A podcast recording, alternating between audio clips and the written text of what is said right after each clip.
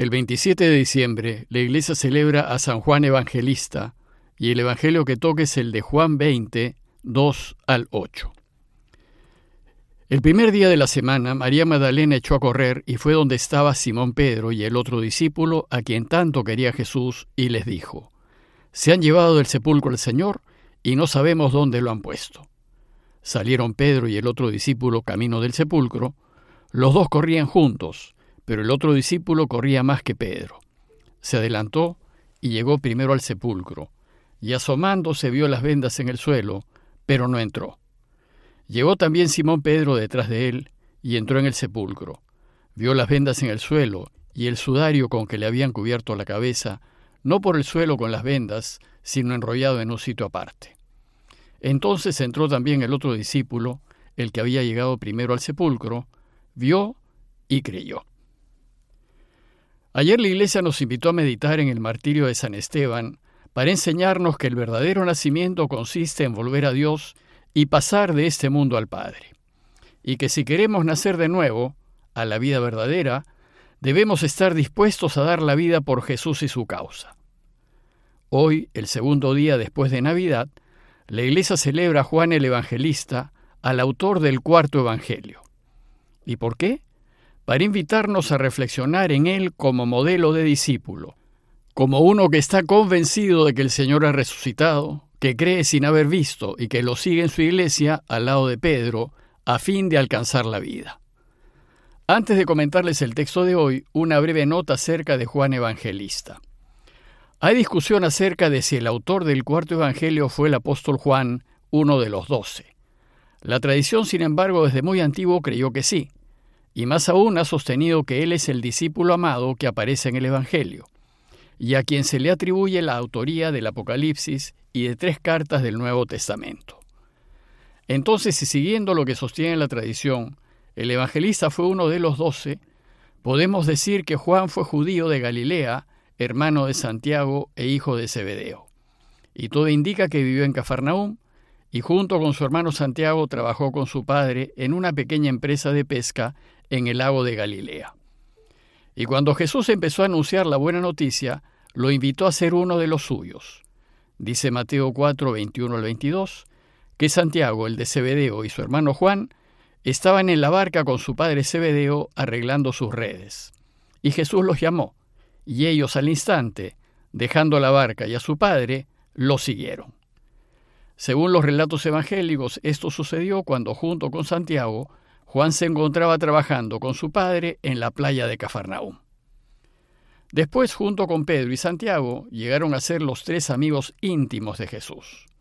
Los tres lo acompañaron en momentos muy importantes de su vida, como en su transfiguración, en la resurrección de la hija de Jairo y durante su agonía en el huerto de los olivos. La tradición sostiene que Juan fue el más jovencito del grupo de los doce, tal vez un niño, pues fue él quien se reclinó sobre el pecho de Jesús durante la última cena y le preguntó, a insistencia de Pedro, quién era el que lo iba a traicionar. Junto con su hermano Santiago, debieron ser de carácter fogoso y apasionado, pues según Marcos 3:17, Jesús les puso por sobrenombre Boanerges, que significa hijos del trueno. Tiempo después, cuando Jesús fue apresado, Juan lo siguió a casa del sumo sacerdote y pudo entrar con Pedro gracias a que era conocido del sumo sacerdote. Luego siguió a Jesús durante su pasión, y estando en la cruz y a punto de morir, el Señor le encargó el cuidado de su madre María. Primero Jesús desde la cruz le dijo a su madre, Mujer, he ahí a tu hijo.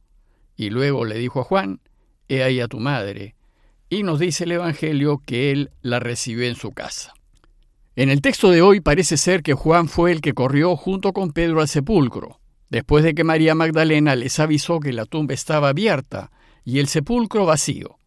Y Juan, a la luz de la tumba vacía, fue el primero que vio y creyó.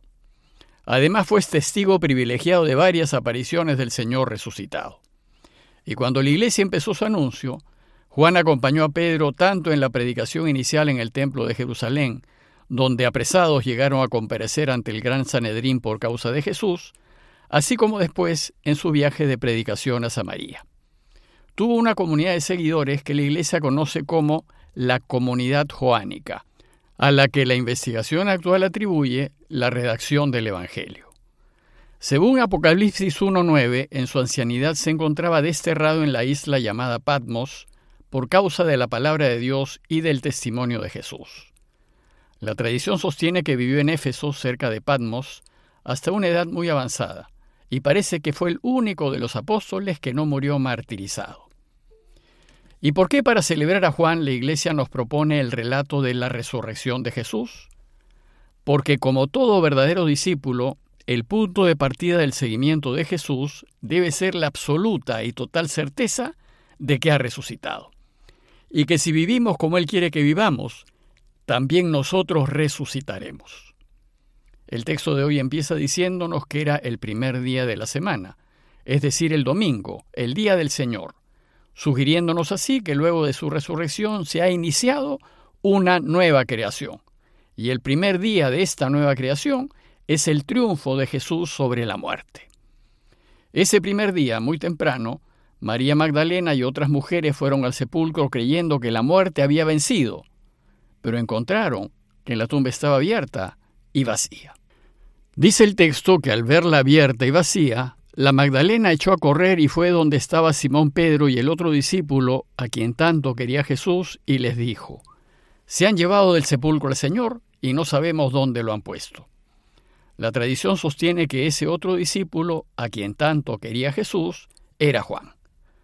María reconoce que estas dos autoridades de la iglesia pueden hacer algo y va a contarles que el Señor no está, que alguien se ha llevado su cuerpo. Al oír esta desconcertante noticia, Pedro y Juan salen corriendo hacia el sepulcro, a comprobar el testimonio de las mujeres, tratando de entender cómo ha podido ser posible lo que cuenta María. ¿Quién pudo haberse llevado el cuerpo de Jesús?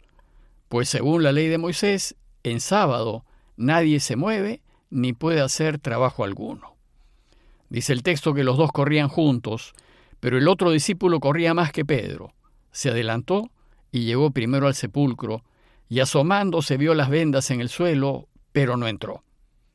Correr juntos es una señal de que los dos siguen el camino de Jesús. La distancia entre el lugar de la última cena y el Calvario tal vez sea de unos 20 minutos a paso normal, y corriendo quizás se haga en menos de 10 minutos. Ellos corrían desesperados, pues era inconcebible que el cuerpo de Jesús no esté y probablemente la juventud de Juan hizo que llegase primero al sepulcro.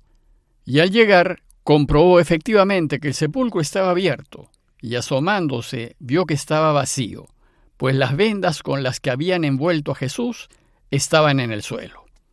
Sin embargo, Juan no entró, esperó a que llegase Pedro.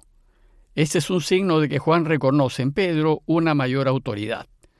Toda la pequeña comunidad de Jesús reconocía a Pedro, como la cabeza de la naciente iglesia, no obstante, hacía muy poco lo había negado tres veces.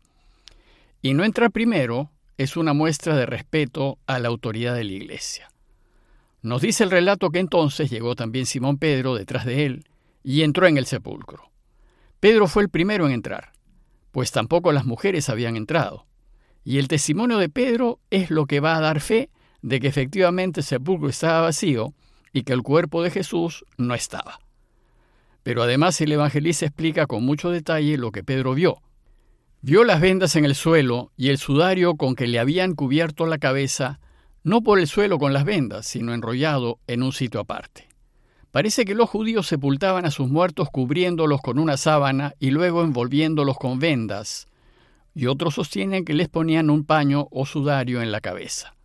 Por ejemplo, cuando Jesús resucitó a Lázaro, Juan 11:44 dice que salió el muerto atado de pies y manos con vendas y envuelto el rostro en un sudario. Aquí también Jesús ha salido, pero aún no se dan cuenta que Él ha salido solo. Lo que nos dice el texto es que las vendas estaban en el suelo y el sudario o la sábana enrollada en un sitio aparte. Si las vendas y el sudario se encuentran allí, es señal de que no se han robado el cuerpo de Jesús, sino que quien estaba envuelto en ellas ha salido de ellas. Ahora bien, el detalle de esta descripción lleva a pensar que el autor del Evangelio fue testigo directo de lo que Pedro vio, porque también él lo vio.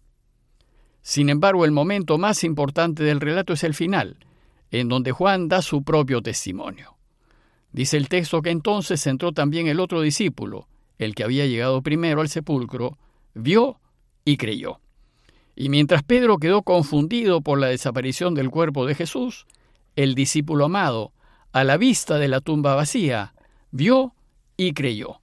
Creyó que la muerte no había terminado con la vida, y que más bien la vida había vencido a la muerte. Para él pues era evidente que Jesús había resucitado de entre los muertos, y con esa certeza fue capaz de salir al mundo a anunciar que el camino de Jesús efectivamente lleva a la vida. Ahora bien, dos días después del nacimiento de Jesús, celebramos al discípulo amado. Y al celebrar a Juan, tan cerca del nacimiento de Jesús, la Iglesia une el nacimiento con su resurrección. Y así celebramos que el verdadero nacimiento es seguirlo y hacer como hizo él. Pidámosle pues a Dios que a semejanza de Juan, seamos transformados por la fuerza de su resurrección, para anunciar a todos que este niño que ha nacido es quien nos lleva a la vida verdadera. Parroquia de Fátima, Miraflores, Lima.